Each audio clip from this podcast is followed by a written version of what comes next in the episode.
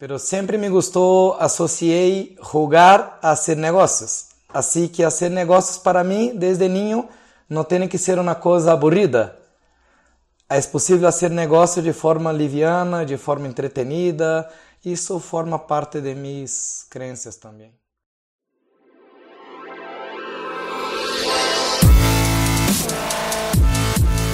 Bienvenidos, Injodibles. Hola, soy Víctor Vargas, coach de vida y alto desempeño, conferencista y empresario. Y en cada episodio te presentaré personas o mensajes injodibles para inspirarte a revelar y expandir los límites de tu mente, tu corazón y tu espíritu. Gracias por acompañarme a conectar y a elevar la vibración. ¡Comenzamos!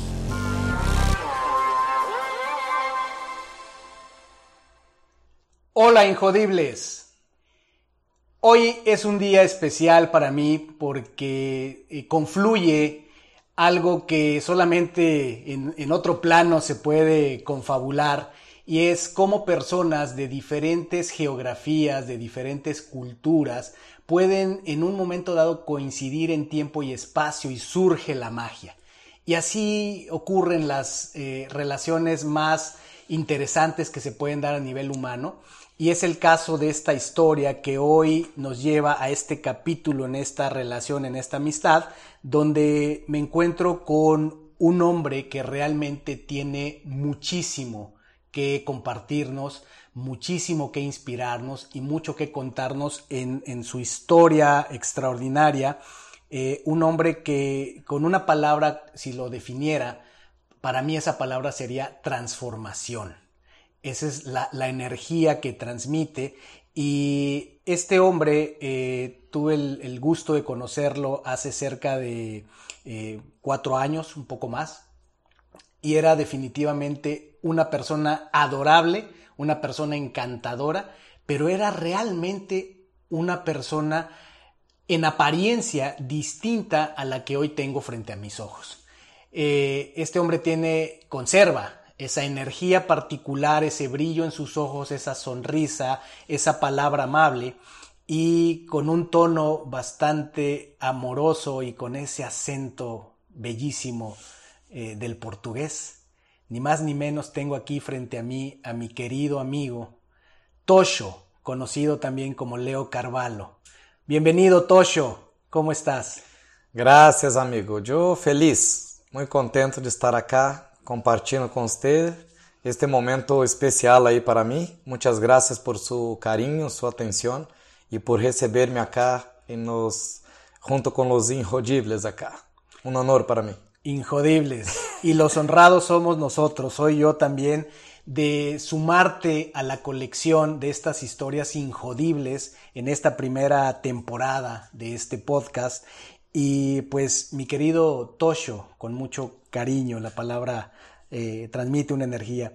Eh, si esto fuera una, un cuento, si esto fuera una historia épica, que seguro lo es, y empezáramos como suelen empezar los cuentos, con la frase, érase una vez, cuéntame desde tus orígenes, ¿cómo describirías ese origen? Érase una vez Tosho o Leo.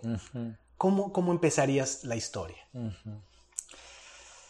Era uma vez um ninho que sonhava em ser, em ter êxito, que sonhava em aportar o mundo com, com alguma coisa bela, bonita. E eu era um ninho que a mim me encantava o mundo dos adultos e o mundo, o mundo dos negócios. E a mim me gostava jogar um jogo que deve ter acá que é o banco imobiliário. ¿sí? A mim me encantava isto, o mundo de los Me imagino negocios. que es el que acá le llamamos o Monopoly o Turista. Ah, deve ser este. Então me encantava isto. E, e com nove anos de idade, eu participei de um concurso aí, em, em um programa em la tele de Brasil. Creio que essa história você não sabe, que era para eleger governador Mirim, governador mini de Brasília. E eu ganhei esse concurso aí. Foi o primeiro e o único, porque não hice muitas coisas, né? E sempre me encantou isto. Então, é, E, e depois trabalhei com 12 anos em um autorama, que tem uma pista grande. E aí também me encantava jogar, pero também me encantava fazer negócios também. Pero sempre me gostou, associei jogar a hacer negócios. Assim que hacer negócios para mim, desde niño, não tem que ser uma coisa aburrida. É possível fazer negócio de forma liviana, de forma entretenida. Isso forma parte de mis creencias também. De tu forma de ver el mundo. Sí. A ver, cuéntame algo. Y entonces este gobernador Merín, se dice en portugués, que es mini gobernador. Sí. Entonces fuiste eh, el ganador y lo cual quiere decir entonces fuiste elegido Sí. mini gobernador de la ciudad de, De Brasília, de la de capital de, Brasilia, Brasil. de la capital.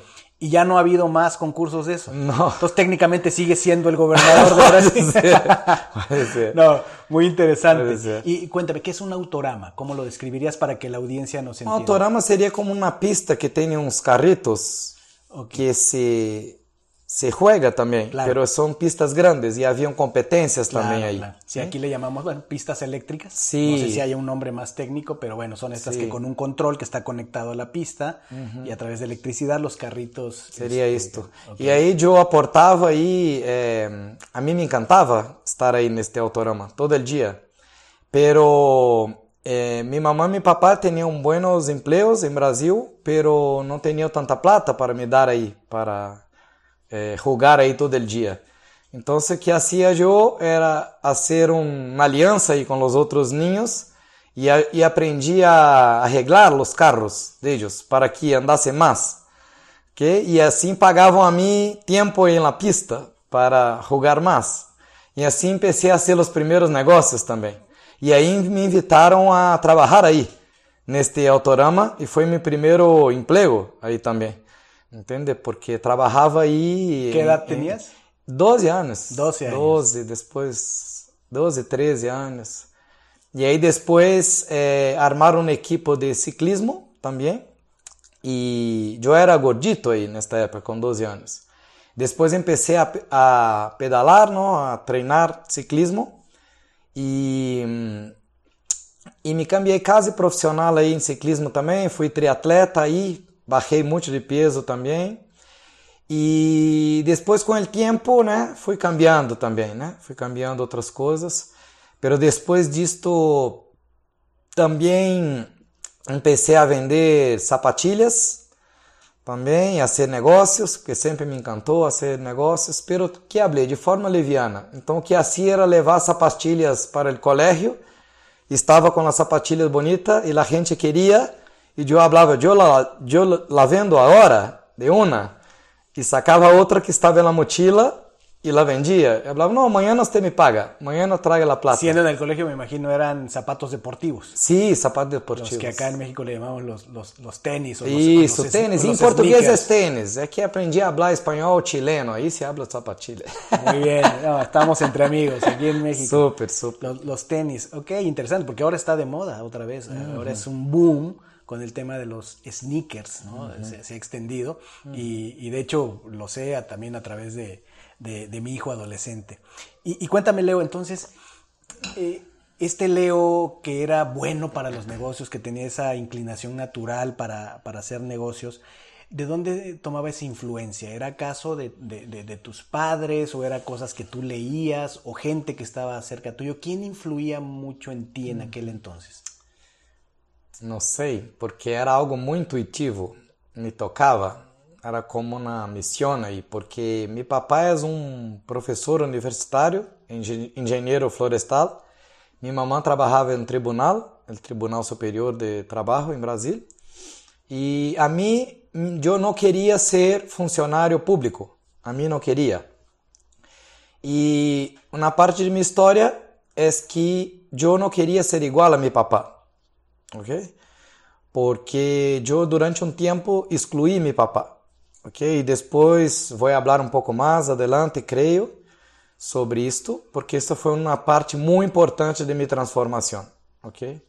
É mirar muito diferente para minha família, minha história. Então eu queria hum, ser diferente de meu papai e minha mamãe, porque tinham bons empregos, pero tinham dívidas. E isso não me custava, me molestava.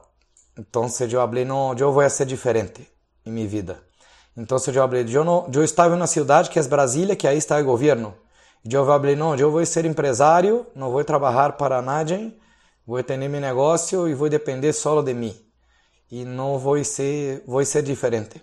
Hay algo aquí en lo que dices que creo vale la pena resaltar es, normalmente cuando estamos contando nuestra historia de vida, cuando vemos en retrospectiva, es común buscar esas influencias, quiénes fueron esos mentores, esa, gente que apareció, pero no es tan común y creo que sí es parte importante de formarte, así como elegir a quién seguir, a quién emular, quién te inspira. Eh, si te entiendo bien, en tu caso, en esa época de tu vida, ya nos contarás después, más bien fue decidir qué influencia no querías tener en tu vida o qué ejemplo no querías seguir y en aquel momento, a esa edad, eh, si te entendí bien, fue papá. En ese momento marcaste ahí esa, esa, esa línea. Sí, sí, sí. Y ahí tenía mi papá y mi mamá, pero yo me encantaba por el mundo de los negocios, ¿entiendes? Porque hay muchas posibilidades. Entonces, me encantan las posibilidades también. Entonces, no me gustaba me quedar ahí aprisionado o simplesmente trabajar por un sueldo. Claro. Por la plata. No. Entonces, dado el entorno, ciudad capital, ciudad muy de tribunales, de leyes, mucho de, del Estado eh, con el control, tú entre las influencias que tenías donde vivías, eh, lo que ya tenías claro a esa edad, eso no era para ti. Tú querías otra cosa y querías irte al emprendedurismo, querías hacer negocios y ser creativo, que ya hablaremos del tema de la personalidad más adelante, pero ya ahí ya afloraba esa personalidad. Decías ahorita algo interesante, muy característico de, de, una personalidad como la tuya es, no me gustan las limitantes, me gusta siempre tener las posibilidades abiertas. Y, y, en términos generales, ¿cómo describirías a Leo de esos tiempos, al Tosho, hoy Tosho, en aquel entonces Leo? ¿Cómo era? Era un rebelde não queria cumprir com as normas que me hablavam. Por exemplo, no colégio, eu questionava os maestros, os professores. Eu perguntava a eles, para que tenho que aprender isto? Me hablavam, para, para passar na prova, no exame. Eu falei, e para que tenho que passar no exame?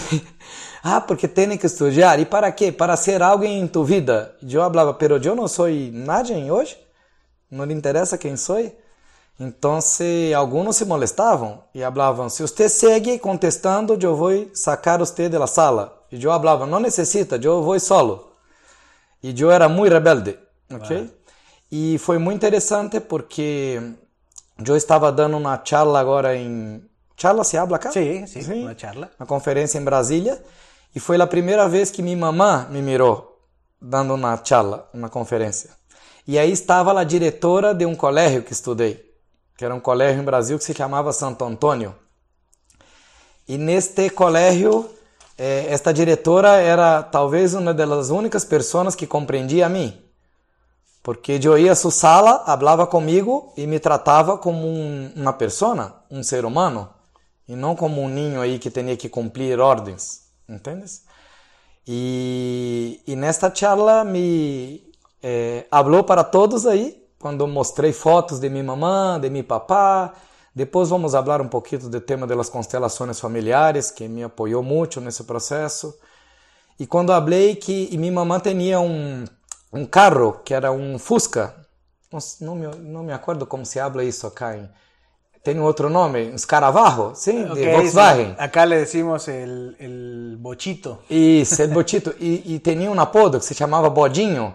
E esse Scaravarro rojo e a mim não me gostava para nada, tinha vergonha desses. Quando o nome oficial era Volkswagen Sedan, ah, México, Volkswagen. Volkswagen Sedan. Pero cariñosamente todos lo conocíamos como el bochito. Bocho. yo tenía vergüenza de llegar ahí en el colegio. Estaban todos con los coches ahí importados, como hay muchos acá en Monterrey. ¿no? Y a mí yo tenía vergüenza, no quería, ¿entiendes? Porque estaba ahí llegar con un carro que no era bonito.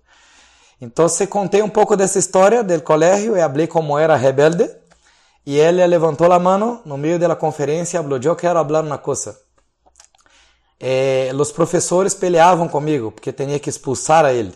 já quiseram me expulsar algumas vezes do colégio, porque era muito rebelde. E me falou que uma vez um professor falou, entrou em sua sala e falou, ok, não aguento mais, ou é ele ou eu, você vai decidir. E ela me falou, falou para todos aí na conferência, então decido por ele, pode sair. E nunca me contou essa história, contou aí na conferência. E falou que... E por que tomou essa decisão? Porque falou que eh, eu não cumpria estándares, entende? E, e, que mirava em mim um potencial que não estava listo, pero que tinha um potencial para ser diferente, para agregar alguma coisa mais. E aí, ao final, falou para as pessoas a mensagem de que se eu alcancei ter alguma solução, Brasil também tinha sua solução, okay? com seus temas, para não desistirem mais. Qué gran historia, Leo, qué gran historia. O sea, una, una maestra, digamos, que te conoce en tu tiempo de infancia, donde te tienen etiquetado como un niño problema, un niño rebelde. ¿Por qué? Porque es un niño que pregunta, un niño que dice lo que quiere y lo que no quiere pues eso se contrapone mucho con la, con la educación tradicional, ¿verdad? Con el modelo tradicional. Y esta mujer te observa, esta mujer ve algo en ti que a los años tienes esta oportunidad maravillosa que frente a tu madre, siendo la primera vez que te ve dando una charla, y está presente también esta otra mujer, esta maestra, te da esa historia, es la versión que no sabías de la historia, del potencial que ella vio en ti. Y que yo creo que no se equivocó, pero ya, ya nos dirás. Y Leo. Sigo siendo un poco rebelde, pero estoy más tranquilo ahora. Vale la pena saber cuál es el nombre de esa maestra. Eh, se llama María Amélia. María Amélia. Sí, María Amélia. Y tengo mucha gratitud ahí por ella también. Porque ela era diretora do colégio e era um colégio de tradicional em Brasília, que se chamava Santo Antônio, um colégio mais religioso. E, e na época se chamava Graciliana, aí era okay. uma freira, não sei como se chama. Então, digamos que este Leo Eh, eh, infante al principio, me imagino después vino a ser un adolescente y esta, esta personalidad, esta energía de Leo, pues seguía presente en él.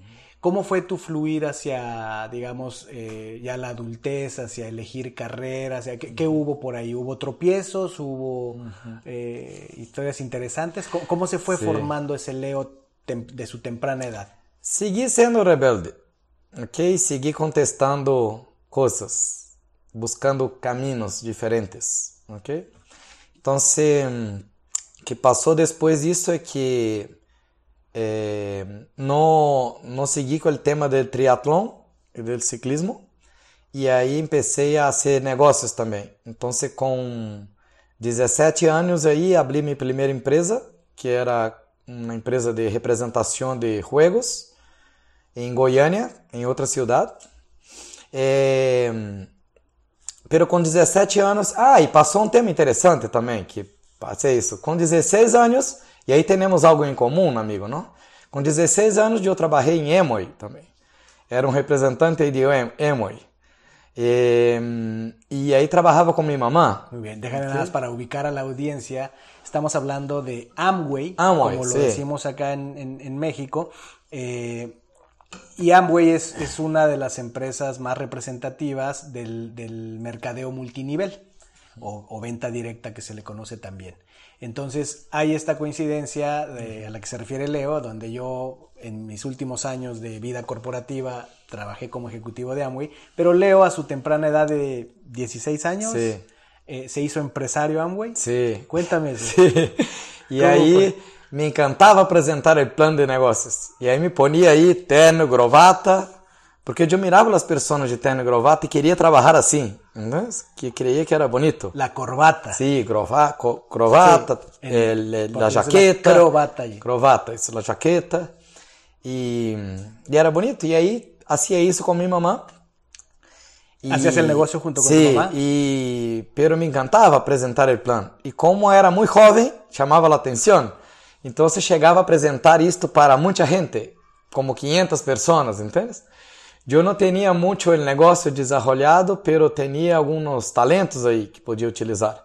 E me encantava falar do negócio e fazer isto e crescer. E me encantava a ideia de ser independente também financeiramente, entende? Por minha conta, não depender do governo, de nada, entende? Então, me quedei um tempo aí e em Emoy eu conheci um livro que cambiou minha vida, que é o livro Como Ganhar Amigos e Influir, influir, influir nas Pessoas. Não sei como é acá em espanhol. Sim. Como, sí, así tal cual. Sí. Cómo ganar eh, amigos e influir en las personas. Isso, que é um livro de Dale Carnegie, que é o livro mais vendido do mundo, creio, hasta hoje, que se vendeu solo menos que a Bíblia. E este livro ensina sobre relacionamentos. Muita gente crê que é um livro de autoajuda, pero isso não é, e, e tampouco é para manipular as pessoas. Era um livro que te ensina três partes importantes. A primeira, como criar sintonia com as pessoas. Segunda, cómo obter colaboración de la gente. Y la tercera, cómo eliminar una actitud negativa sin ofender a las personas o causar ressentimentos aí. E eu empecé a ler esse livro, empecé a cambiar porque eu tinha muita energia, muita energia. Com 16 anos eu queria cambiar o mundo. Entende? E aí com 17 anos eh, tive a notícia que tendria primeira primeiro grupo de treinamento de Dale Carnegie, que deu a origem ao livro em Brasília.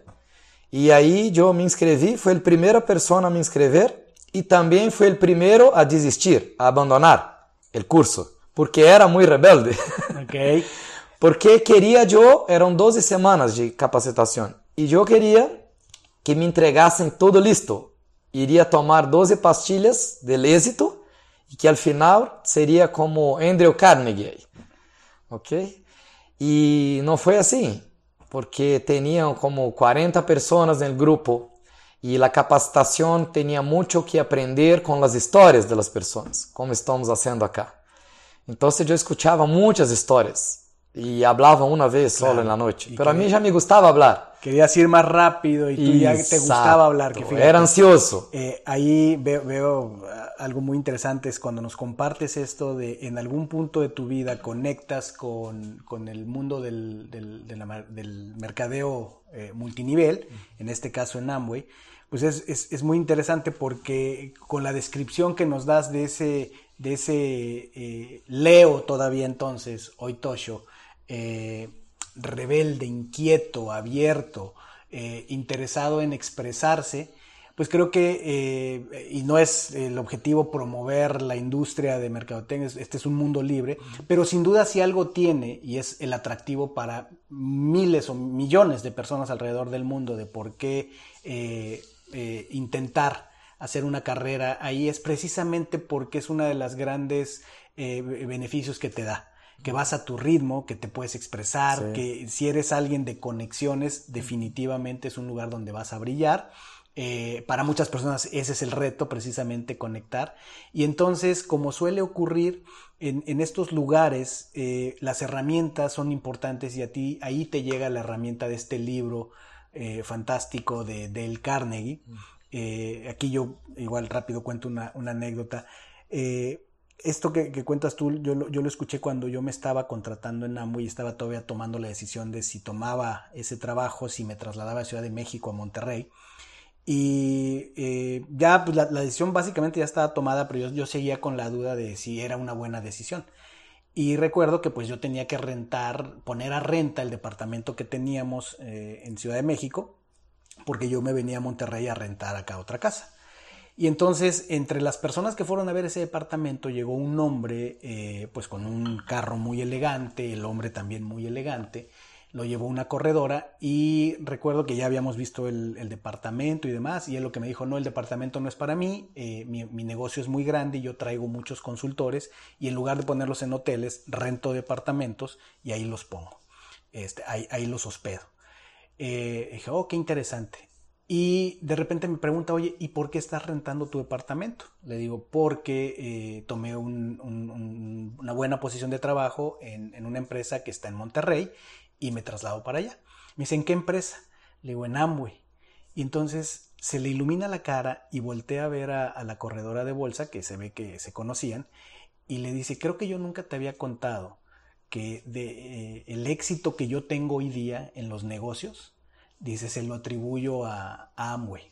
Dice, yo no seguí el negocio de Amway, dice, pero el poco tiempo que pasé ahí fue la semilla para transformarme. Dice, ahí adquirí una forma de pensar, dice, que me acompañó después y he, he logrado grandes cosas. Y entonces ahí fue cuando yo dije, estoy en el lugar correcto, voy, y fue una gran experiencia sin duda. Entonces veo que, viviste una experiencia de, esa naturaleza, Leo, y que este libro, eh, pues ya nos contarás más acerca de este y tal vez otros libros, pues eh, ha, sido una de esas enormes influencias en tu vida. Sí, y fue muy importante porque yo en la segunda sesión, eran 12 sesiones después del entrenamiento. Yo abandoné, no quería más, y tenía un crédito para utilizar en una nueva posibilidad. Bueno, después encontré con mi eh, instructor, que se llama Louis Burlamac, en Brasil, y encontrei ele em um bus indo a Goiânia, a outra cidade. E aí falei, ah, agora está minha oportunidade. Tenho um instrutor solo para mim, tenho um trainer solo para mim. Eu já queria um coach nesta época, que não existia. queria uma pessoa para apoiar a mim. Sí, si tú no querías un grupo no, de esperar, esperar no, turnos y esas no, cosas aburridas, tú querías Exato. To atención total. Exato. E aí me falou ele, eu perguntei a ele, qual é o segredo das pessoas del êxito? E aí me, me contestou ele com uma, com uma resposta que é uma frase do treinamento del, de Dale Carnegie que falou o seguinte: um dos segredos que temos observado é que as pessoas del êxito terminam aquilo que empeçam. E eu falei, então vou terminar. Quando tenho um grupo, e aí fui a um grupo em Goiânia e terminei o treinamento aí, as 12 sessões. Segui sendo rebelde, pero terminei, foi muito importante para mim. Pero aí entendi que eu estava aí não para falar, e sim para escuchar. E aí tinham empresários, tinham advogados, tinham doutores, tinham gente de todo tipo y que yo estaba ahí para escuchar sus experiencias y aprender con ellos. ¿Qué edad y tenías ahí? Tenía ¿no? 17, 18 años ahí. 18 después. años. Es, 17, después 18. Y ahí, ahí entendí un poquito eso. Que. Ahí hay una primera transformación. Porque sí, a esa edad, sobre todo, que hayas tenido ya el nivel de conciencia, si en ese mismo tiempo lo detectaste, de que no se trataba de hablar, sino más bien de escuchar, eso ya por sí mismo habla de una transformación. Sí. Sim. E aí muita gente me bromeava que eu estava rugando de ser empresário, que tinha tarjeta de crédito American Express porque meu papai e minha mamãe tinham, que tinha um carro porque era financiado em nome de meu papai e minha mamãe, que tinha um cheque por isso. Então, que hice? E na última sessão, eu devolvi tudo a meus papás, ok? Rasguei aí, eliminei as tarjetas e falei, vou começar de zero. E aí foi uma primeira grande transformação mesmo, porque eu queria começar de zero e falei, vou provar para mim e para todos que sou capaz de fazer isto. O sea, foi, e digamos, fui viver solo em Belo Horizonte, em outra cidade. Tu passo à independência, isso marca um ponto de inflexão uh -huh. em tu vida. Uh -huh. E cambio de ciudad además, sí. que é como cambiar de piel, ¿verdad? Uh -huh. Tomar essa decisão. E então, o que ocorre? E aí passou um momento importante porque fui almoçar com mi como me gostava a atenção personal, fui almoçar com meu trainer aí, no outro dia, e perguntei a ele, mira, que pensas disto? Eu tenho algumas possibilidades aí em Belo Horizonte para trabalhar, e falou, eu penso que você deveria trabalhar comigo. Eu falei, está louco? Eu sempre fui rebelde, trabalhar com você em quê? Não, em Dale Carnegie. Eu falei, não, não, não existe. Eu, não, eu era um participante muito rebelde. Y le habló, no, pero usted tiene dos cosas que interesan a mí. El primero es el coraje y el segundo es el entusiasmo. Así que si quiere, pode, podemos conversar ahí en Belo Horizonte y usted podemos empezar. Y ahí empecé una carrera que duró 15 años en Dale Carnegie. Porque aí empecé a viver muitas coisas. Entende? Vivi muitas coisas. Foi uma linda escola aí para mim porque estava em Belo Horizonte e comecei a fazer trabalho aí de consultoria também e a comercializar os cursos aí de Dale Carnegie, pero a mim me encantava os projetos corporativos. Quando miravam como este Louis Burlamac trabalhava com as empresas, que não vendia cursos, vendia uma solução para um problema. E a mim me gostava os problemas pouco mais grandes, organizacionais, porque aí podia aportar mais. E aí foi lindo, porque hice toda uma carreira aí, foram muitos treinamentos também. Eh, Dale Carnegie tem a sua própria universidade também, corporativa, Carnegie University. E aí me certifiquei como trainer de todos os programas. Eh, por exemplo, que programas? Eram muitos programas. Eram programas, por exemplo, há um que é o principal, que são 12 semanas, que é um treinamento que trabalha competências eh, interpersonais, que era basicamente de comunicação e relações humanas. Então, para desenvolver a autoconfiança, eh, as relações humanas, o manejo do estresse. Imagina que Dale Carnegie, nesta época, já, já falava de manejar o estresse. Claro. Que então era muito adelante do tempo. E, e, era mais completo. Havia um outro que me gostava muito que se chamava, chamava Apresentações de Alto Impacto. E isso me encantava porque filmávamos. Nesta época era muita tecnologia. Claro. Filmar com um VHS, fazer a revisão em uma sala ao lado. E, e era lindo mirar executivos de empresas. Cheguei a treinar presidentes, vice-presidentes de bancos em Brasil e havia diretores de empresa que tinham medo de falar em público ou que tinham muita dificuldade. Então, isso me encantava porque depois de três dias se transformavam sua comunicação. E também tinham programas que hacíamos de forma corporativa, então programas de liderazgo, de gestão, eh, programas de serviço ao cliente, esse também me encantava. Eh, como manejar o serviço ao cliente, gerar, generar o wow ahí para el en términos generales, pues entiendo toda esta filosofía de Carnegie que tiene su raíz en ese, en ese libro, en el libro de, de, cómo ganar amigos. Es eh, muy basada en el tema de relaciones con uno mismo y con los demás.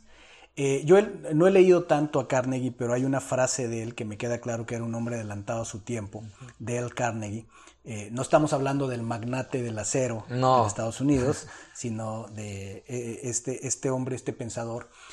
Esta frase eh, dice, cuando trates con seres humanos, ten presente que estás tratando con criaturas emocionales y no tanto racionales.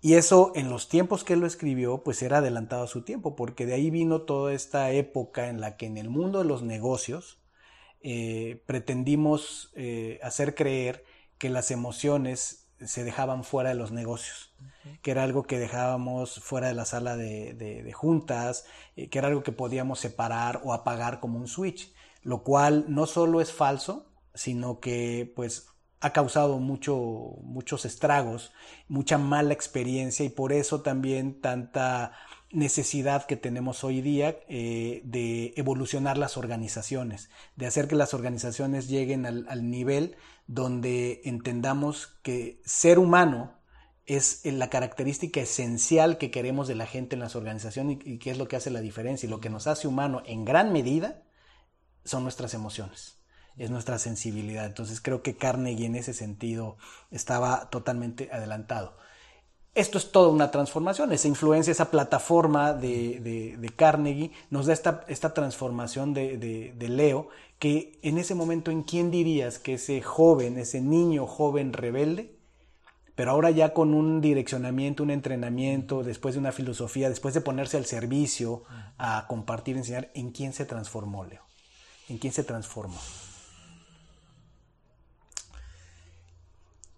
Creio que me transformei nesta época em um facilitador esperto, excelente. Ok? Eu era muito bueno facilitador. Pero não era um ser humano completo.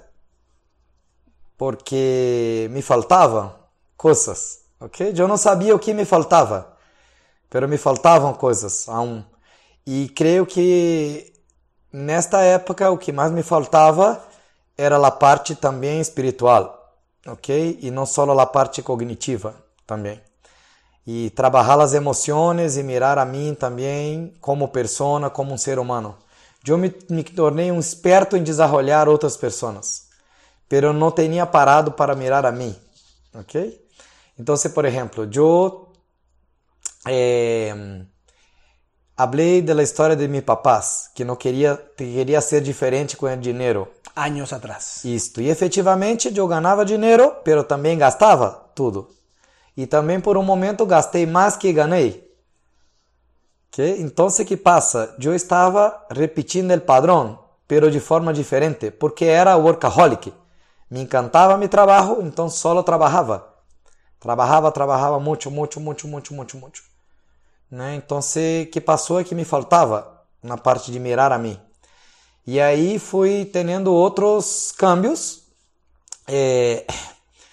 Tuve um outro livro que me cambiou a vida, que se chama Padre Rico, Padre Pobre, também. E isso lo li com 30 anos, assim que se passou muito tempo.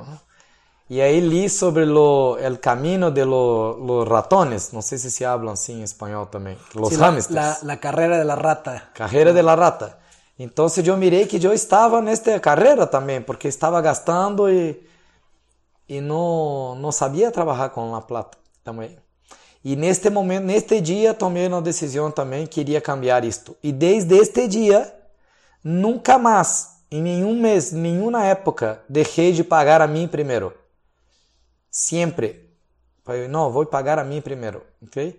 Então, hoje não sou milionário, ok? Pero tenho tranquilidade financeiramente porque com 30 anos tomei consciência de que sou eu primeiro e, e, e primeiro isto, que normalmente as pessoas creem que devem economizar, ahorrar lo que sobra.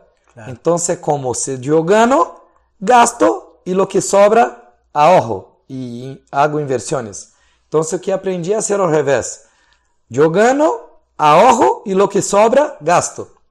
¿Okay? Es un totalmente diferente. Sí, es un cambio de mentalidad Sí. que por eso Kiyosaki con este libro pues eh, hizo toda una época, ¿no? Fue, fue una era eh, muy interesante donde el emprendedurismo tomó eh, mucho auge por este cambio de mentalidad y que de hecho hoy día pues se sigue evolucionando sobre eso. Eh, un paréntesis muy rápido es, eh, esto que dices es una perla de sabiduría, alguien que lo ha hecho como tú, que ha estado en el mundo de los negocios desde hace mucho, la importancia que todos aquellos que están emprendiendo, que estamos emprendiendo, tengamos la disciplina de pagarnos primero a nosotros mismos.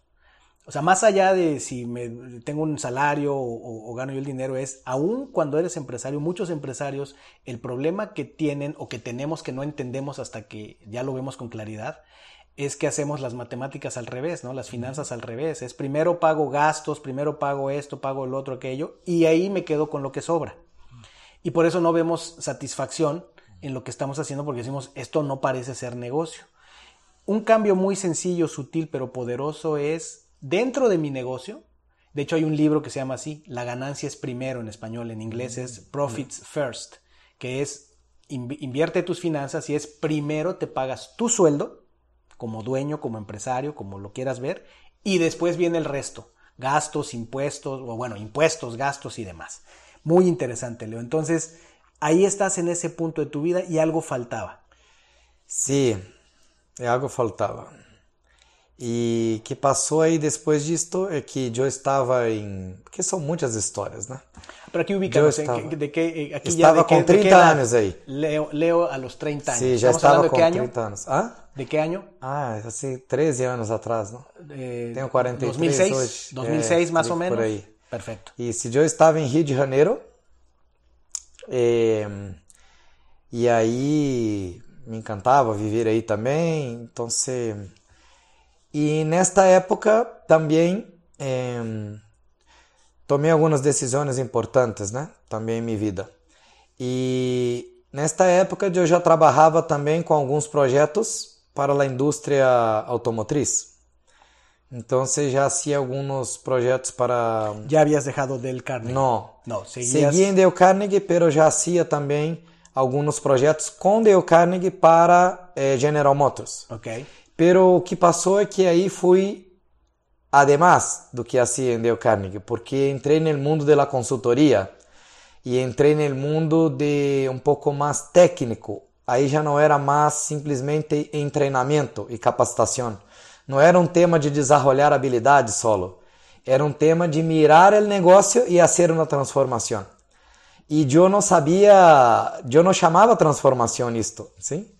Então, o que fizemos no início era eh, armamos um grupo de empresas que aí conheci outra pessoa que foi muito importante em minha vida, que se chama Paulo Roberto.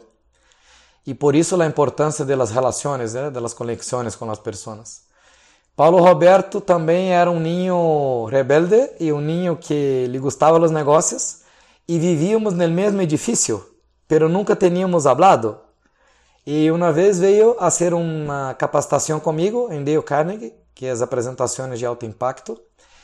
E por fim me invitou a almoçar e me falou que estava a pensar em um projeto para armar um condomínio, pero era um condomínio de empresas, que chamaria condomínio de soluções. E que eu seria a pessoa que estaria como um experto aí em desenvolvimento das pessoas e essa parte mais emocional, comportamental. Eu falei, ok, já estou dentro, estou listo. E aí começamos a armar esse condomínio e criamos um conceito diferente. Éramos uma empresa pequena e apresentamos uma proposta a uma empresa muito grande que era General Motors.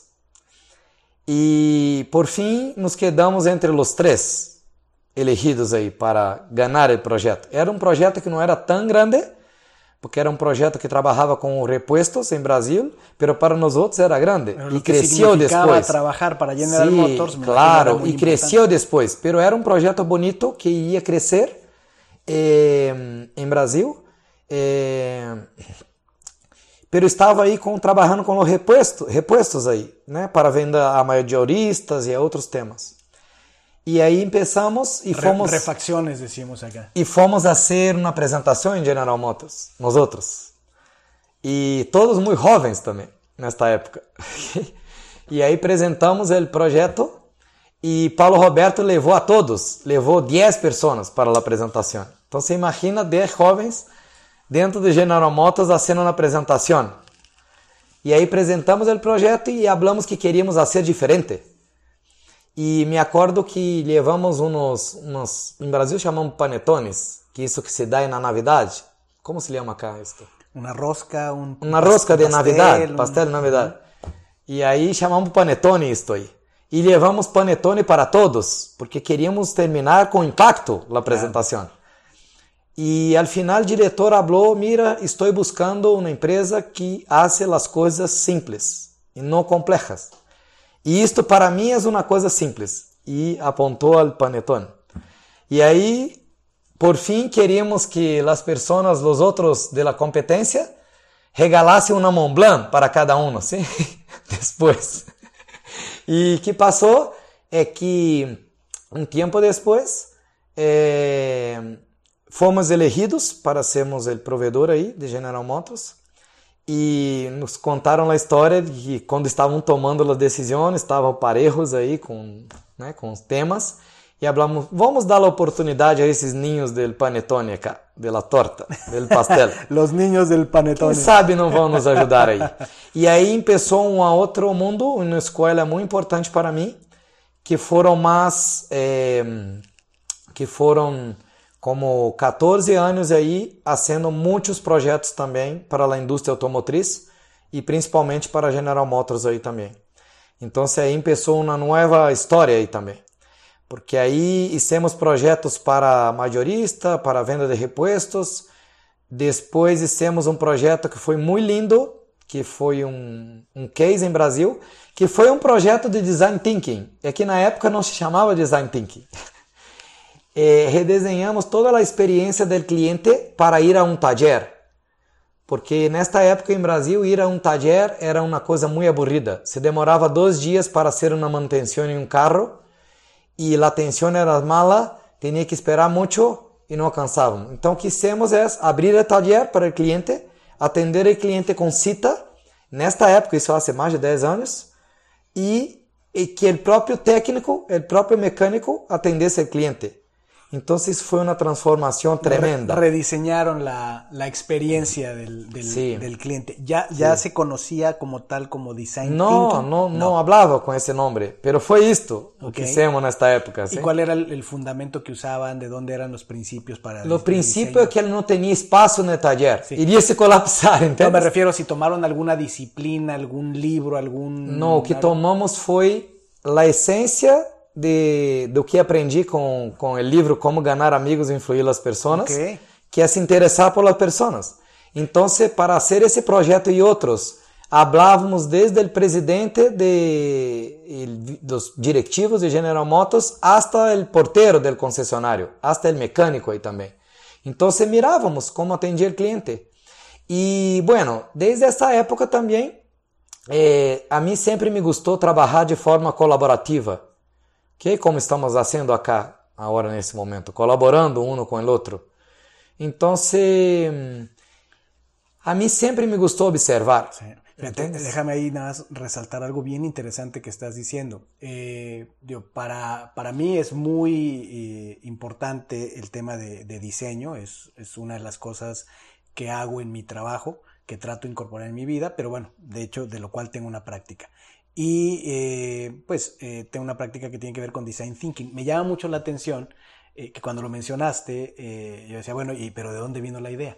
Pero nunca había escuchado esta relación, como dices ahora, que empíricamente, o sea, la conexión que haces con Dale Carnegie, lo que ho- hoy podemos conocer como design thinking, que genéricamente, como tú lo describiste, en realidad es diseño centrado en la persona. Es el genérico como la gente de Stanford, como la gente de diseño le llama, que es esta forma de pensamiento donde a diferencia de diseñar las cosas pensadas ya sea o en la utilidad, me refiero financiera, o eh, en, en la eficiencia, sino es hacerlas pensadas en los seres humanos que las van a utilizar.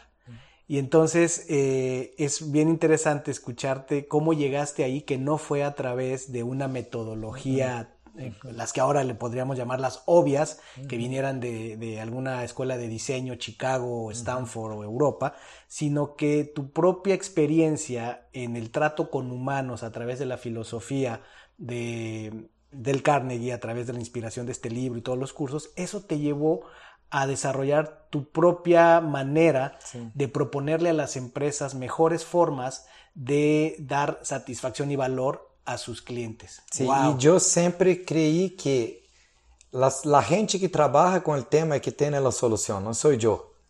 Entonces yo no quería ser el experto ahí, el consultor, quería llegar ahí a poner la regla de cómo tenía que hacer. Y un tema me colaboró, que yo no conocía de esa industria. Entonces tive que- tuve que conocer.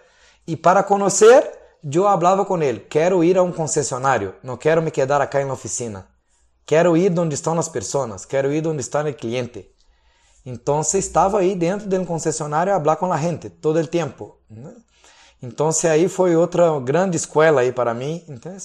porque aí temos muitos outros projetos eh, também para ventas depois, excelência em ventas, hicimos eh, projetos lindos também aí para havia outro projeto lindo que hicimos que foi armar aí coordenar us- a Universidade Chevrolet também junto com as pessoas de General Motors.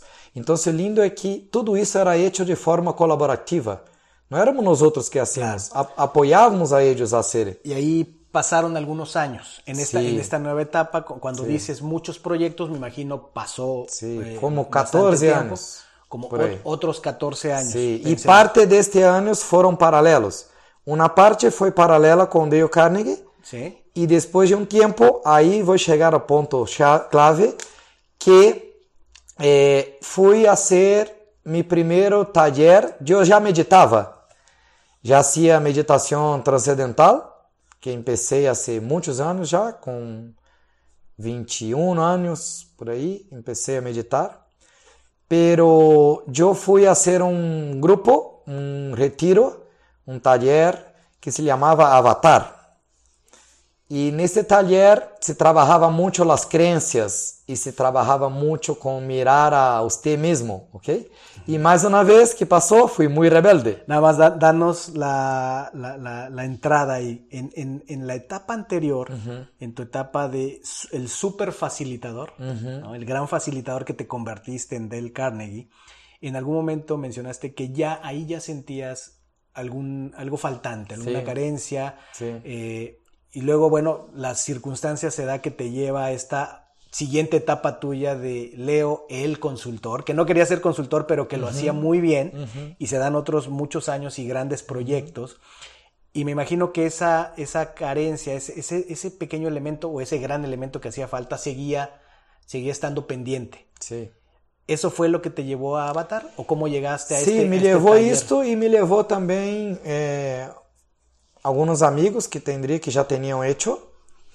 E eu falei, ok, vamos mais esta experiência. Pero mais uma vez fui muito rebelde, porque aí me dei de frente com meu ego, ok? Porque por fim eu me creía que era muito bueno, que estava bueno, que tinha êxito. Eh, pero aí não foi fácil. Aí tive uma outra pessoa que me ajudou muito, que se chama Ramiata. E Ramiata foi a facilitadora aí desse grupo. E eu peleava com ela aí durante o grupo. Ramiata, eu levantava a mão e falava, pero não concordo com isto. E Ramiata me falava, calma, respire, cerre os olhos. E me hacía um exercício. E aí me acalmava. E aí me falava, como se sentes agora? Eu falava, bem, pero sigo não concordando. então, fui muito rebelde, pero fui muito no rebelde, estoy de acuerdo. ¿entiendes? Muy rebelde, muy rebelde.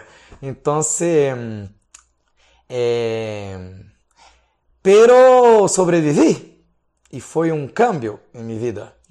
Porque al final estava em um carnaval em Brasil, em carnaval aí uma semana quase completa aí de dias festivos. E depois de Avatar fui a minha casa e não ia trabalhar esses dias. E me pus a chorar aí, como dois, três dias. Foi muito forte para mim, entende? Porque mirei que tudo o Leo Carvalho que tinha construído, o Leonardo Carvalho, el, El Leonardo el- emprendedor, el de- director de, desde muy Dale joven, Carnegie, el gran facilitador de Dale Carnegie, el super consultor. que isto não era eu, que eu era mais que isto.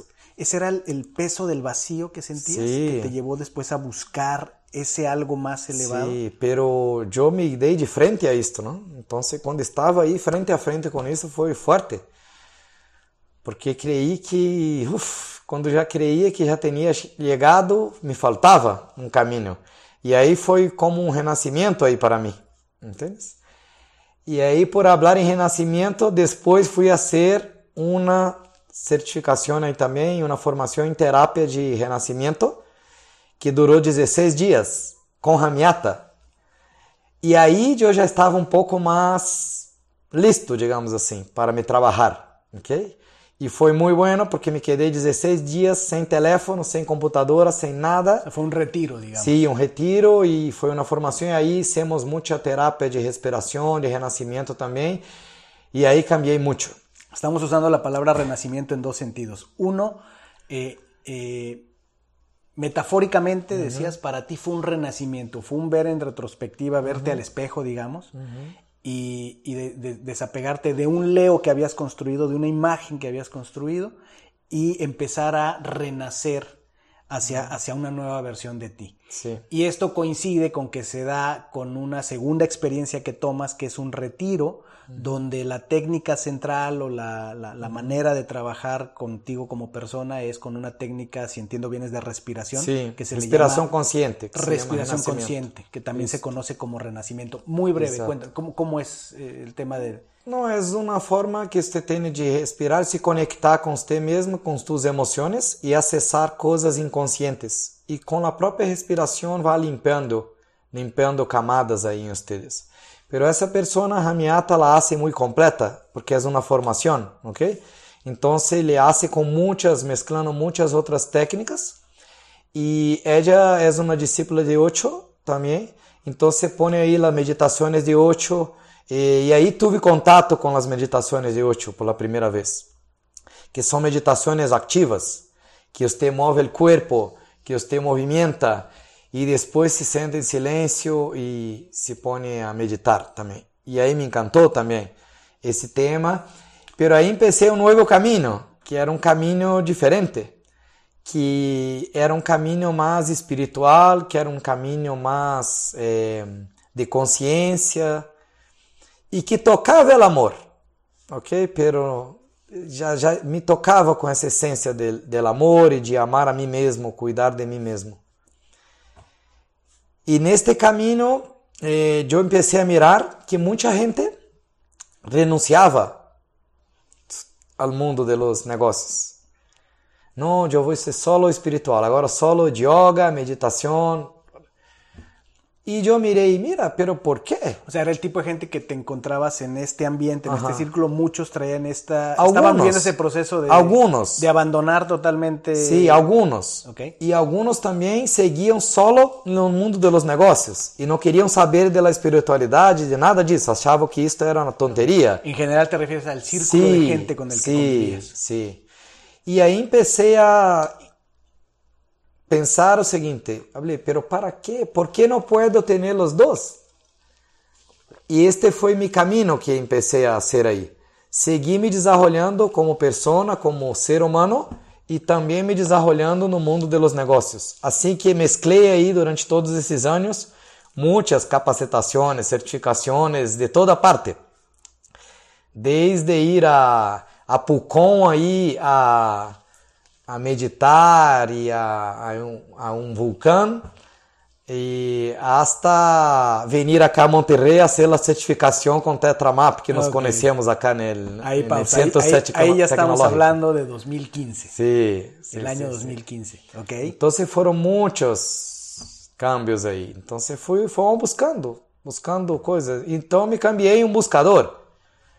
Então quando descobri esse mundo comecei a buscar. E aí se abriu muchas cosas. Y ahí empecé a buscar, buscar, buscar, buscar. Y, y empecé a encontrar okay. cosas. Pausa breve ahí para decirle a la, a la, a la, a la audiencia eh, este punto de coincidencia, porque ahí es donde tu historia y mi historia se encuentran. Uh -huh. En 2015 yo me independizo de la vida corporativa. Eh, salgo eh, a, a, buscarme mi propio camino y lo que yo tenía claro es que estaba en el mundo de, que, que iba a ser en el mundo del desarrollo humano. Eh, una de las primeras cosas que ocurre cuando yo salgo es que conozco, pero así, el día que yo salí de, de la última empresa en la que estuve, que fue Amway, pero que salí así con esa cajita eh, proverbial que sale la gente cuando deja un empleo, con una caja de cartón, con todas mis cosas, lo hice ya de noche, ya que todo el mundo se había ido. Ese día salgo y eh, me habla mi esposa y me dice, oye, yo estoy en, en otro lado y nuestro hijo Diego está en casa de, de un amiguito de la escuela, eh, está con su papá porque su mamá está de viaje y entonces por favor cuando puedas verlo a recoger. Entonces salgo yo del trabajo con mi cajita, fue mi último día del empleo, me despido de mi oficina, un poco emotivo, salgo y voy a recoger a mi hijo Diego, voy a esta casa, toco la puerta y sale el papá del amiguito. Y eh, resulta que después de un rato de platicar en la puerta me invita a pasar, oye, pues pásate y platicamos y me pregunta, ¿y qué haces? ¿A qué te dedicas? Y pues imagínate, yo iba dejando un empleo. Resulta que ese hombre es Alex Villarreal, uno de mis mentores, y fue la primera persona con la que hablé el día que dejé mi empleo y resulta que lo primero en lo que coincidimos es que lo que le digo que a lo que me quiero dedicar es algo en lo que Alex trabaja y en lo que él eh, ofrece, ofrecía en aquel tiempo una certificación eh, llamada Tetramap, que es un modelo de, de, perfilamiento de la personalidad este, que se usa mucho en los negocios. Y entonces, finalmente, eh, Alex me propone tomar la certificación, yo acepto, le veo potencial, veo que eso me puede dar una formación, y al tomar la certificación, ¡pum! Ahí me encuentro con eh, un caballero llamado Leo Carvalho y Alex Villarreal me pide como, como un favor especial y como una especie de intercambio, eh, me, me, dice, van a venir los creadores de Tetramap, eh, los, los, los Brett, la familia Brett, van a venir, pero ellos van a dar todo en inglés. Y viene una persona de Brasil, este, que está haciendo el viaje de Brasil exclusivamente para esto, pero él no habla inglés. Entonces el favor que te quiero pedir, Víctor, es que pues tú le traduzcas a Leo mientras ellos hablan. Cosa que hice y en ese estar juntos y yo, se va a oír raro Leo, pero y yo hablándote al oído, traduciéndote al oído. Me enamoré, me enamoré. Pues nos enamoramos, exactamente. no, obviamente eh, se dio una amistad sí, muy bonita sí, con sí. La, la, química de, de Alex, de, perdón, de, de, de, de Leo y pues ahí marca el inicio de nuestra historia. De ahí voy a resumirlo, o sea, de ahí es historia, de ahí quedó este, este vínculo fuerte entre nosotros, pero fue una experiencia muy bonita, eh, Tetramap, que por último agrego es Tetramap precisamente se acerca de, en gran medida, de las personalidades. Cuatro estilos de personalidad, para hacerlo sencillo y resumido, y resulta ser que Leo fue una de, esas personalidades muy claras que en el modelo Tetramap eh, corresponde al, elemento fuego.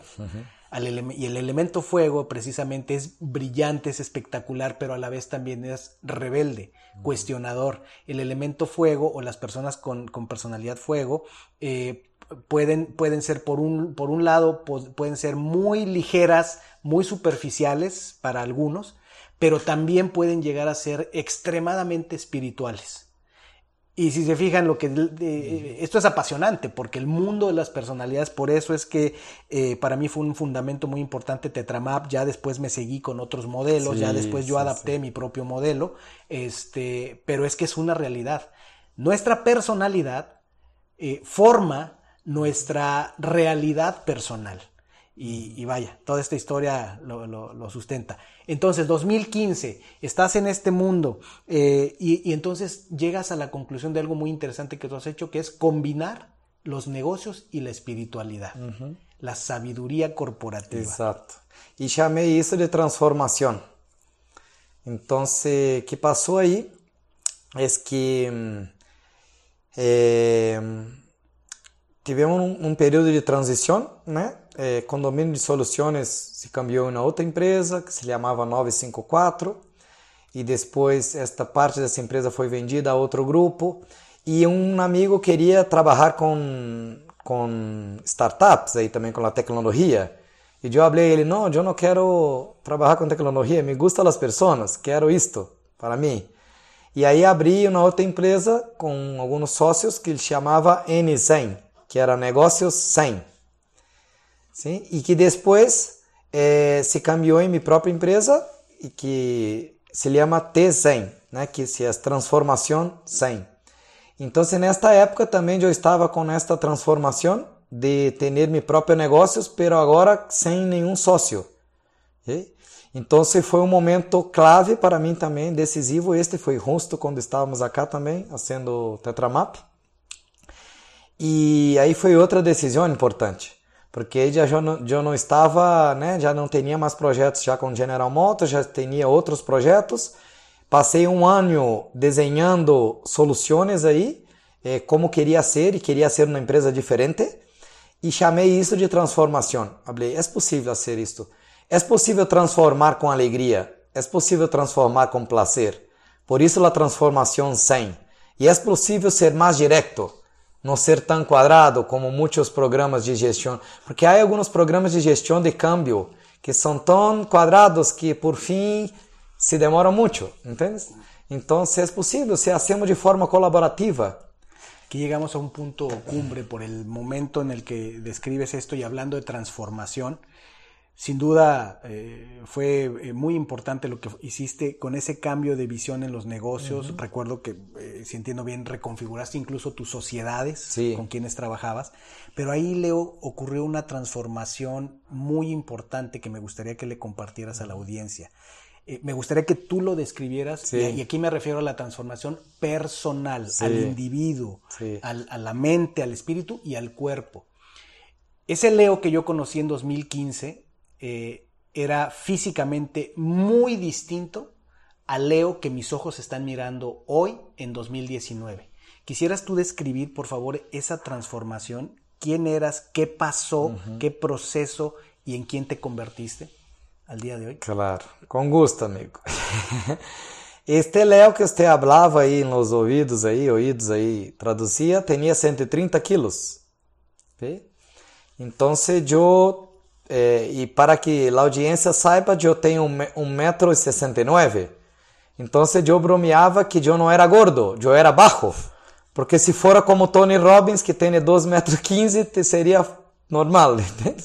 Então é, me faltava aí. Porque aí já, já trabalhei o espírito, já meditava, já soltei muitas coisas. Pero me faltava o corpo. Ok? E eu falava com uma amiga em Rio de Janeiro que era só o corpo que me faltava. E ela me peleava e falava solo que você cargava todos os dias, não? Então não era solo, não? O corpo é parte importante. E aí o que passou, amigo, é... não quero alagar muito, mas como sigo gostando de falar, entende? Pero o que passou é o seguinte: eu fui a ser o segundo, el avançado de renascimento, de, de, la formação de terapia de renascimento. E aí se trabalhei muito o corpo também. E, tomei uma decisão importante aí, porque nesta época eu tinha 130 quilos, tomava remédio para a pressão, para a glicose, para dolor de cabeça, para o reflujo, para a ansiedade, o famoso Rivotril. Acá tem Rivotril também? Eh, Rivotril? Não. no, no me suena. Esse é um ansiolítico muito famoso aí Ok. em, em Chile, em Brasil, sim? Probablemente sí. Sim, tarja negra. Aí, tomei isso oito anos. Pero eu era feliz, tomando remédio e gordo e comendo muito. O sea, Porque, digamos, un cuadro de farmacodependencia. sim, porque a gente quando me trazia, quando viajava, sempre viajei muito, a gente não me levava a comer lechuga premiada, me levava a comer muito, comer cabrito acá en Monterrey. Entonces, yo estaba feliz ahí, supuestamente feliz, pero cargava muchas cosas. Pero cargava muchas cosas que no eran mías. Y eso no tiene que ver solo con el cuerpo, tiene que ver con mi historia, con mis emociones. Y esto es el miedo, es la protección. ¿Ok? Por eso era gordo. O sea, la corpulencia se forma eh, de, desde un punto de vista emocional y es una protección, si te entiendo sí. bien lo que dices, es, era tu forma de en la que tu cuerpo, se manifestaba en tu cuerpo esa protección que tú querías de tu historia, de tu manera de, de, de, de sentir el mundo. Y ahí que pasó es que tomé una decisión ahí en esta capacitación que iría cambiar, iría mirar a mi cuerpo. Pero como siempre fui rebelde, no quería hacer dieta, no quería eh, hacer cirugía y yo quería encontrar una manera, una forma de hacer eso con placer.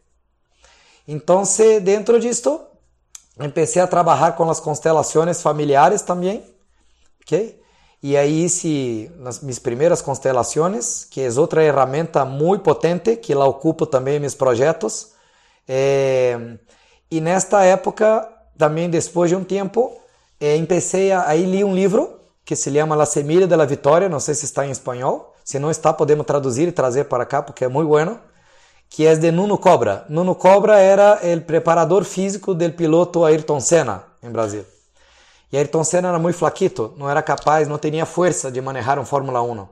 E Nuno Cobra, com um método único que lo desenvolveu com o tempo, hace as coisas muito tranquilas, muito a pasito. Bom, por exemplo, há atletas profissionais que vão treinar com ele que põem a caminhar seis meses. Então você vai meio pasito e com prazer. A fuego lento. Há um dicho que diz, deve haver acá também, nos ginásios, que disse que sem dolor, no pain, no gain. Sem Sí. dolor, sem gano. Nuno Cobra crê ao revés.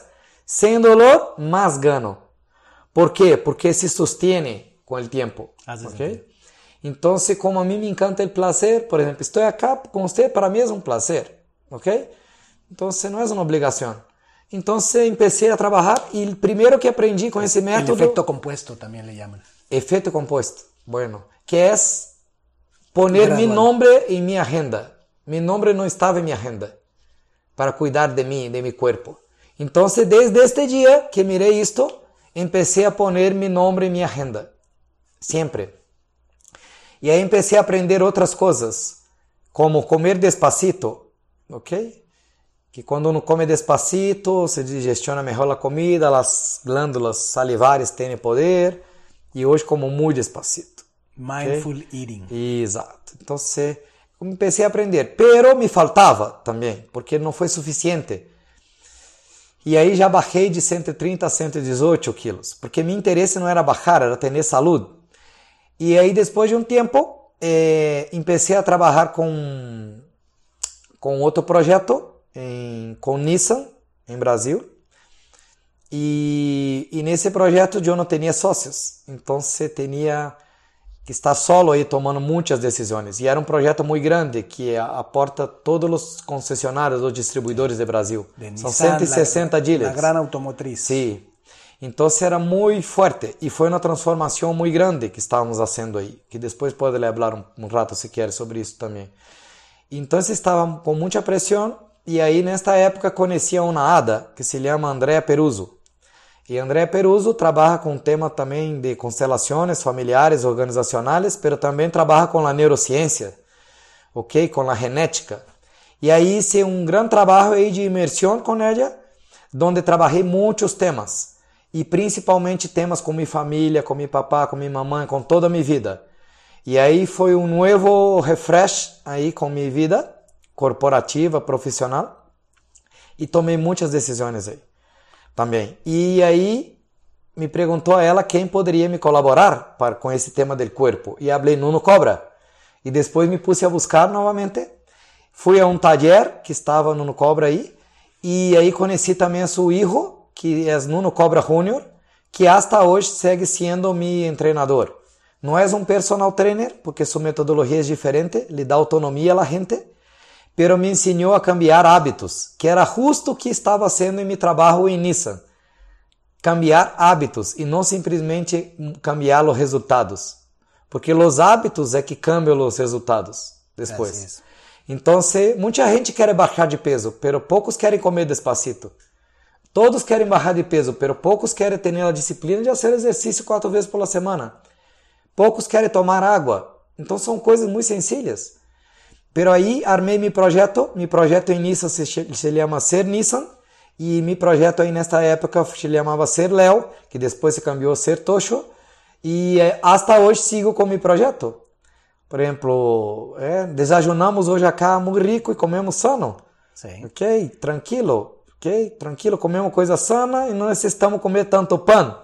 Así. Déjame darle la, la, relevancia que esto, que esto amerita, porque creo que lo, lo merece es eh, una de las muchas cosas que yo admiro de Leo, es su claridad de mente y su intencionalidad. Yo incluso, Leo, tú recuérdame, no sé si el proyecto Ser Leo ya lo traías en mente, ya lo habías mencionado cuando nos conocimos aquí en Monterrey en 2015. O, fue, no, creo que no. Como proyecto después. Tal vez Yo quería trabajar esto. Ya en nuestras conversaciones, eh. porque desde aquella vez no nos habíamos vuelto a ver personalmente. Eh, tal vez fue por redes sociales, en nuestras conversaciones este, telefónicas. Pero lo que sí sé es que eh, en algún momento lo hablaste con claridad, es como establecer con claridad qué querías y describiste ese proyecto Ser Leo, lo recuerdo, eso sí lo recuerdo bien que dijiste, es mi proyecto de transformación. Así como transformo empresas, ahora me voy a transformar a mí mismo, que es la encarnación de lo que decías. Pusiste tu nombre en tu agenda. Esto tiene todo que ver con ser injodible. Esta es la esencia de la injodibilidad. Es ponerte en el centro de las cosas, asumirte responsabilidad, procesar tu basura, entender tu sombra para saber por dónde va a venir la luz.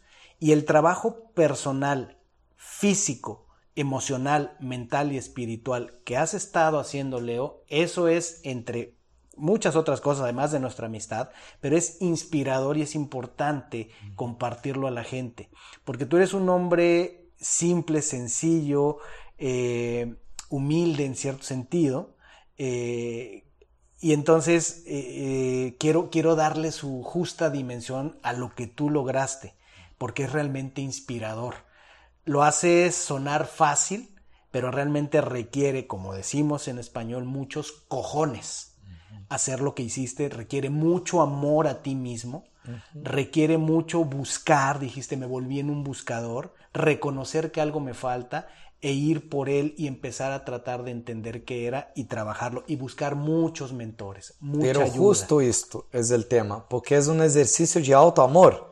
Não é um sacrifício, entendes? Então a gente disse, deve ter sido muito difícil é, lograr isto.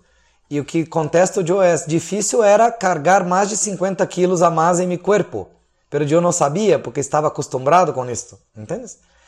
Então, depois conheci uma doutora, que é Sabrina Helpa, também, que me apoiou, é, que me ensinou a mirar o alimento de forma distinta, que me golpeou meu ego também y me mostró que yo tenía acceso a comer como un millonario y comía como un mendigo de la calle, porque creía que nunca más iría a tener acceso a una comida rica. ¿Entiendes? En México decimos, comemos como si no existiera el mañana. Existo. Entonces me enseñó a comer y me enseñó que la comida existe para nutrir y no para tener placer solo. El primero es nutrir, la conciencia. Entonces elejo muy bien lo que como, Pero, y entonces armé un equipo, fue un proyecto mismo. de transformação para mim. E funcionou também. E isso foi bueno porque as pessoas quando miravam esse resultado, miravam que minha metodologia funcionava, que era possível fazer com prazer, que não era uma loucura. Porque, por exemplo, o que hicimos em Nissan nesta época foi eliminar o processo de auditoria de atenção ao cliente aí, de los processos de atenção ao cliente. Então, Nissan eh, não tinha boa satisfação do cliente em Brasil nesta época, queria cambiar, pero usava um processo tradicional de auditar os dealers e de mandar que hagam coisas, pero isso não enganchava a gente. Então, quando sacamos a auditoria, me chamaram de louco. Claro. Não, está louco, isso não vai funcionar. E hoje, depois de quatro anos, não temos auditoria y Nissan está entre los primeros lugares de satisfacción del cliente. Pocos, poco comunes requieren acciones poco comunes. Sí. Y cosas así hiciste en los proyectos que trabajaste para empresas, pero también lo hiciste contigo, a nivel personal, e, ese proyecto. Te pusiste al centro de tu, de tu propia agenda.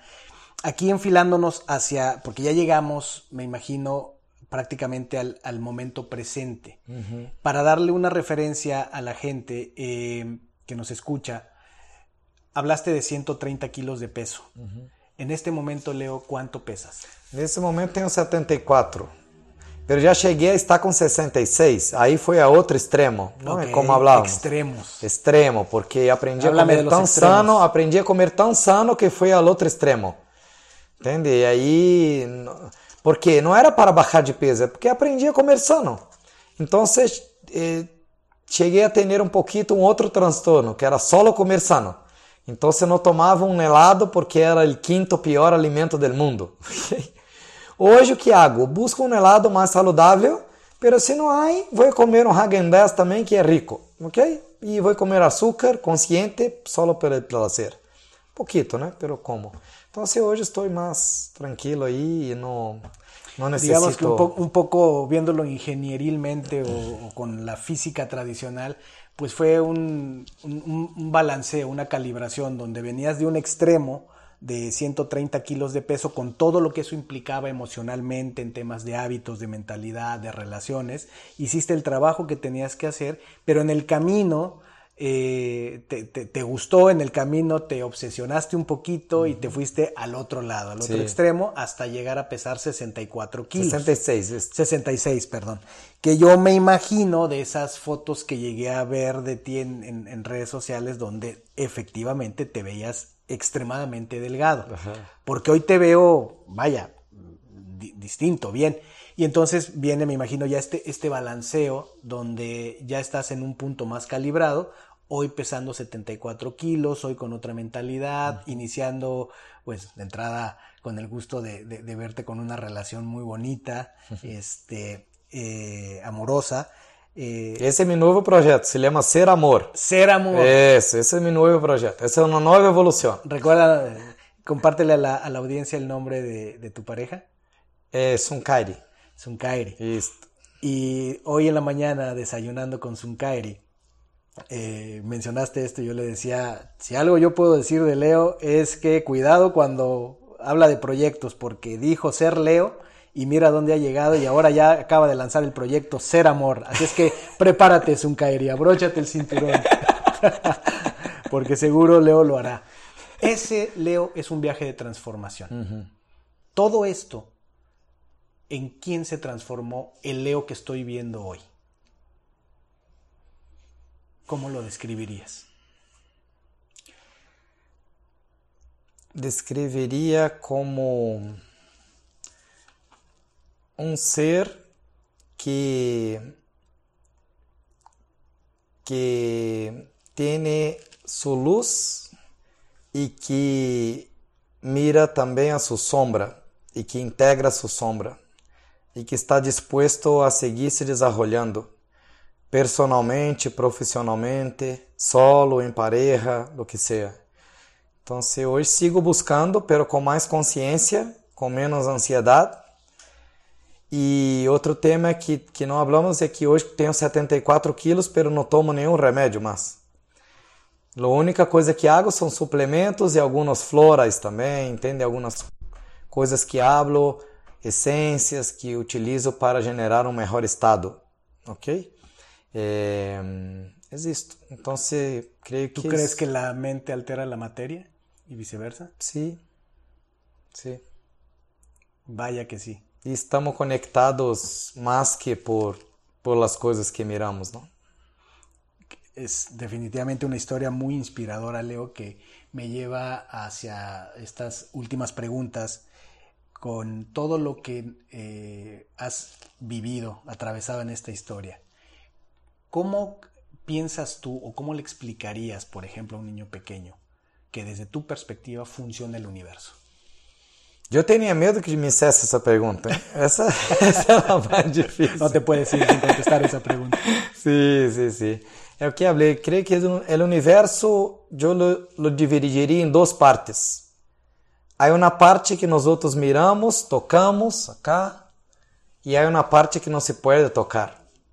Que é diferente. Que hoje alguma parte explica a física quântica, pero é diferente. Então, o universo é, é um campo aberto de possibilidades, em que não temos controle de nada, ok? Podemos influenciar, sim, e que as decisões e as eleições que tomamos hoje vamos cosechar depois. Ok, então eu talvez explicaria de forma muito sencilla isto. É, o universo é um campo aberto aí de muitas possibilidades. Me encanta. Em que somos protagonistas, pero não somos os diretores da obra. que é para ti ser injodible? ¿Arreto? eh, estou com a camiseta cá. Victor está com injodible, eu estou com a camiseta que diz arretado em português. E arretado ao nordeste de Brasil é como inrodível também, que é como alguém que não é fácil de destruir, sim, que tem uma força. Pero para mim ser inrodível tem que ver muito com a energia, ok? E que uma das coisas que tenho aprendido muito em meu projeto Ser Amor e que Sunkari me ensina muito é como trabalhar a energia. Estou aprendendo isso também e que muitas vezes gasto muita energia que não necessito, entendes? E que se parece com o que hacía antes também, entende? Com a plata e tudo. É outro tema. Isso daria outro podcast, ok?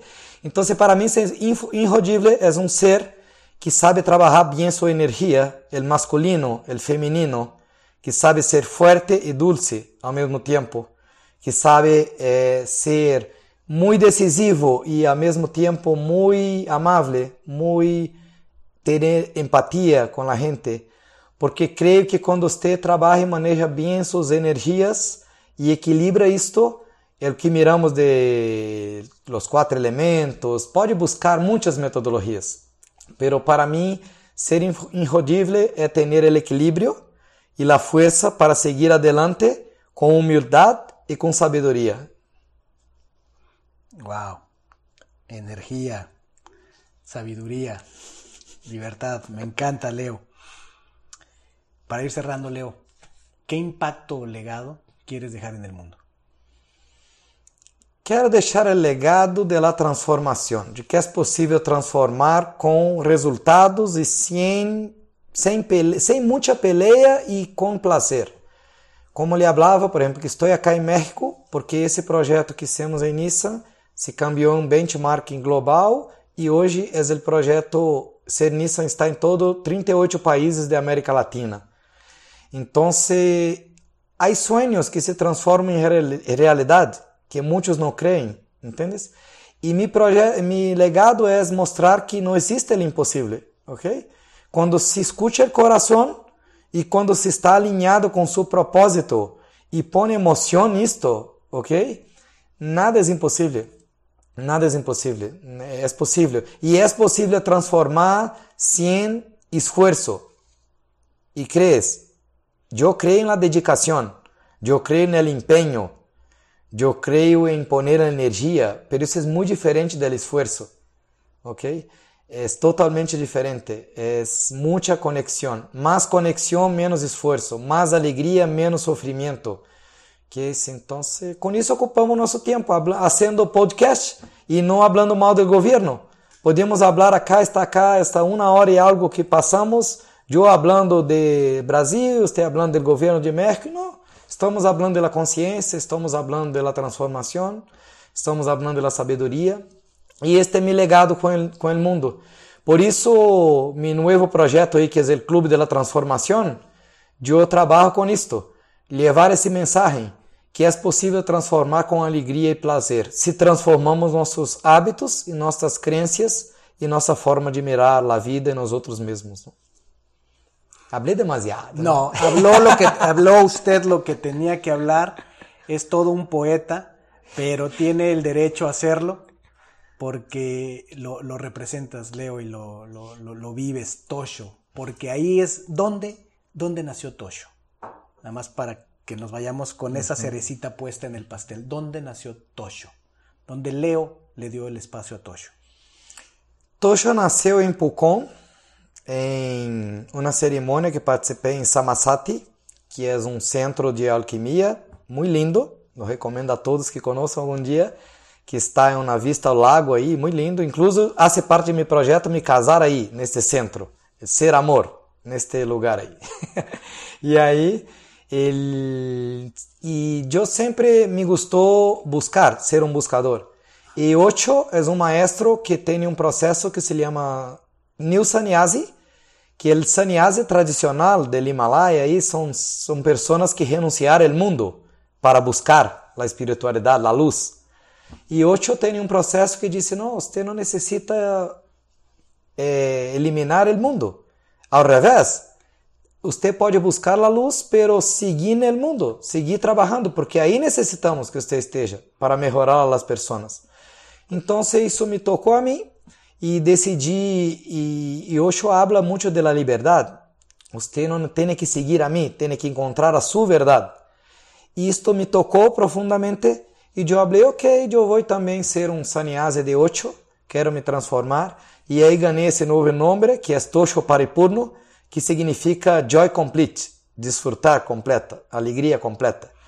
E a mim me gusta eh, essa transformação também, me conecta com um novo momento.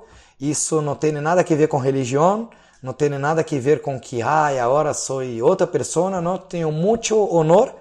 Hoje agradeço muito, muito a, a minha história. Agradeço muito, muito a vocês acá por a possibilidade de contar minha história desde outro ponto de vista. Ok? Foi lindo esse processo. Tenho muito honor a minha mamãe, a meu papá, a todos meus ancestros, ok? Porque isto aprendi também com este tema. Sem isto não seria capaz de chegar hasta cá. Não teria a integridade de falar acá, entende? Deste tema de transformação sem passar por isto. Então isso é muito lindo. Así que me emociono também com este tema e e existo. Veo a emoção em tus ojos é isto, é, é, lindo e quero seguir transformando. Então, então isso foi só um passo mais na transformação, nesse este tema. Então, e o que está por venir. El proyecto Ser Amor. Y eh, por venir está ese proyecto ahí. Muchas Ser cosas Amor. y yo creo que habrá espacio seguramente y lo buscaremos para una siguiente charla posteriormente. Sí. Eh, por ahora, Leo, dinos, dile a la audiencia dónde te pueden encontrar, dónde te pueden contactar. Me podem encontrar mais fácil em Instagram. É, Clube da Transformação está em português, ok? É, pelo Clube da Transformação, Clube da Transformação. En, en español se deletrea o se escribiría Clube, Clube da, da, Transformacao. Isto. Muchas okay. gracias. Y también te pueden buscar como Leo Carvalho. Sí, tiene Tosho Leo Carvalho. Tosho, T-O-S-H-O é, underline Léo Carvalho.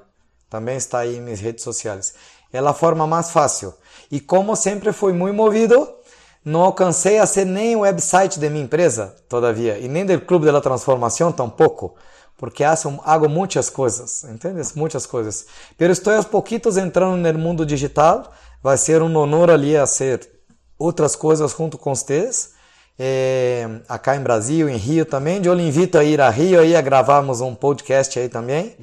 E agradeço muito aí porque foi de verdade uma experiência muito, muito linda para mim acá, muito linda. A intenção já está puesta eh, para hacer cosas más en el futuro. Les recomiendo que, que, sigan a Leo, su cuenta de Tosho, Leo Carballo, eh, está llena de citas inspiradoras que están basadas en esta forma de vida, en esta perspectiva que él tiene y en la experiencia que está detrás. Así es que les, les recomiendo que lo hagan. Mi querido Leo, te agradezco muchísimo con el corazón, seguimos conectados, seguiremos eh, platicando, pero hoy aquí aprecio y honro tu historia, honro quién eres, tu energía y lo que proyectas.